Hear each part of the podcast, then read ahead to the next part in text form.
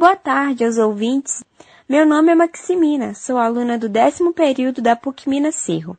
E começa agora mais um programa Aprendendo Direito, uma produção da extensão da PUC Minas Cerro. No programa de hoje, vamos ouvir a entrevista da professora Mariana, que vai falar um pouco sobre arbitragem. Isso mesmo, galera, arbitragem é o meio de resolver conflitos no direito. Para entendermos melhor, vamos ouvi-la?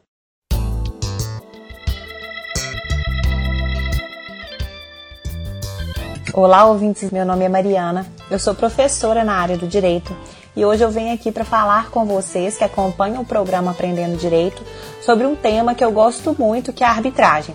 E não se enganem, nós não vamos tratar de arbitragem de futebol. De início, né, eu acho super importante que a gente faça uma diferenciação entre mediação, conciliação e arbitragem.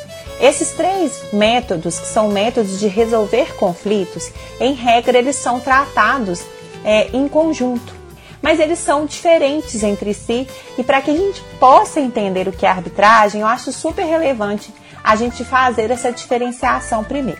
Então, de forma geral, a mediação e a conciliação são muito parecidas. Na mediação a gente tem o mediador e na conciliação nós teremos o conciliador, que são terceiros é, pessoas, né, terceiros, que não têm envolvimento pessoal com as partes e que vão auxiliar as partes a trabalhar aquele conflito e chegar a um acordo. Então, o que, que acontece? Na mediação e na conciliação, as partes envolvidas é que vão decidir, se quiserem, se vai haver ou não um acordo. E se houver o acordo, eles vão decidir quais são os termos. Então, quando a gente está falando da mediação e da conciliação, são as próprias partes envolvidas que decidem aquele conflito, como que ele vai ser resolvido. Não é nem o mediador e nem o conciliador que vai fazer isso. Quando a gente está tratando da arbitragem, nós temos algo bem diferente. A arbitragem ela é mais parecida com o que acontece no Poder Judiciário. Lá no Poder Judiciário, nós temos um juiz que vai decidir a causa de acordo com o que ele entender que é mais adequado, após ouvir as partes, após analisar o caso, após escutar os argumentos das partes, mas ele vai decidir o que ele acha melhor para aquele caso, de acordo com o direito, e vai dar uma sentença judicial. Então, o processo judicial ele termina com uma sentença judicial que vai decidir a demanda. Lá na arbitragem, a gente tem algo muito parecido. Só que ao invés de a gente ter um juiz, nós vamos ter árbitros. E esses árbitros, assim como os juízes, eles vão decidir a causa de acordo com o que eles entenderem mais adequado, só que por meio de uma sentença arbitral. E é interessante a gente perceber que a sentença judicial e a sentença arbitral no nosso ordenamento jurídico, no Brasil, elas têm o mesmo efeito jurídico. Mas é claro, né, pessoal, que apesar de tanta semelhança, nós vamos ter algumas diferenças entre a arbitragem e o Poder Judiciário. Lá no Poder Judiciário, quando as partes estão participando daquele processo, quando aquele processo é proposto, aquela ação é proposta, as partes não sabem quem vai decidir aquela demanda. E o processo ele é distribuído aos juízes por meio do que a gente chama de sorteio. Então o processo chega, ele é sorteado e vai cair em algum juiz para que ele decida. Na arbitragem, a gente tem algo um pouco diferente. Na arbitragem, as partes elas podem escolher pessoas que são de sua confiança para que aquele caso né, específico seja resolvido por essas pessoas que, em regra, serão especialistas. Então, na arbitragem, as próprias partes podem escolher quem vai decidir o caso. E isso traz um benefício muito grande para a arbitragem, porque as partes elas podem escolher um especialista que tem condições técnicas de decidir aquele caso.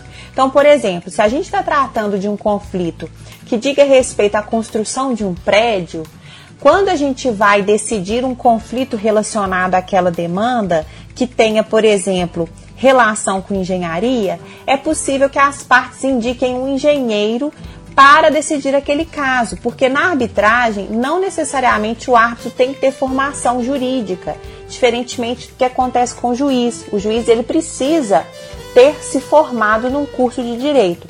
Na arbitragem, não. Ele pode ser, por exemplo, engenheiro, e isso dá condições de que aquele julgador, no caso o árbitro, é, possa decidir, possa analisar de uma forma mais profunda a demanda. Por todas essas características, a arbitragem, em regra, ela vai ser utilizada para resolver questões mais complexas, que envolvem um alto valor de causa. É muito utilizada a arbitragem quando a gente está tratando de questões empresariais. É, e a gente tem que levar em consideração também que a arbitragem, em regra, é um pouco mais cara que o processo judicial. Então, quando a gente está falando de arbitragem, as custas, o que é pago pelas partes para decidir aquela demanda por meio da arbitragem, costuma ser mais caro do que aquilo que é pago para resolver o conflito por meio do judiciário. Por que que, que acontece? Na arbitragem nós temos as câmaras arbitrais que são privadas e que por isso precisam ser remuneradas para funcionar. E além do mais, nós temos o pagamento dos honorários dos árbitros, que costumam ser bem elevados. A gente sabe que o Poder Judiciário também possui custas, em regra, né? As partes, quando elas precisam levar uma ação é, para decisão do Poder Judiciário, é, elas têm que pagar as custas. Só que quando a gente está falando do Poder Judiciário, além dele se sustentar né, por meio dessas custas, ele também tem o subsídio do Estado, do poder público, considerando especialmente que é, o sistema judicial, né, o Poder Judiciário, ele é essencial à população e ele presta um serviço que é muito importante para a população, que não pode deixar de existir. Então, a gente tem, do ponto de vista de custas, que a arbitragem costuma ser mais cara do que o processo judicial. É importante a gente destacar também que a arbitragem ela só pode ser utilizada por pessoas capazes, maiores de idade, e o caso só pode envolver questões referentes a direitos patrimoniais disponíveis, que de forma muito básica a gente pode entender como aqueles direitos que podem ser reduzidos a um valor, a uma quantia em dinheiro. Então eu posso utilizar a arbitragem para resolver um caso, por exemplo, de saída de um sócio de uma sociedade em que ele deseja apurar, verificar quanto de dinheiro ele faz jus, ele tem direito quando ele sai dessa sociedade por ter sido sócio e estar deixando essa sociedade.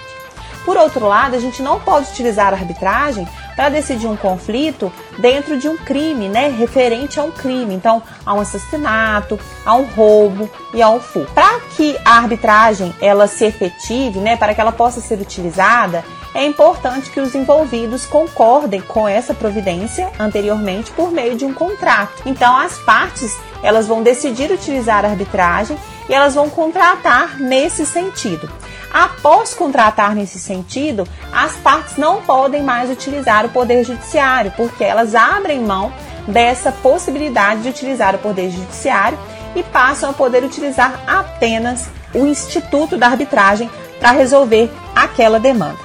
Bom, pessoal, de forma bem resumida, eu trouxe para vocês uma pincelada do que é arbitragem, que é um método para mim que é extremamente importante e eu espero que essas informações possam beneficiar a todos vocês.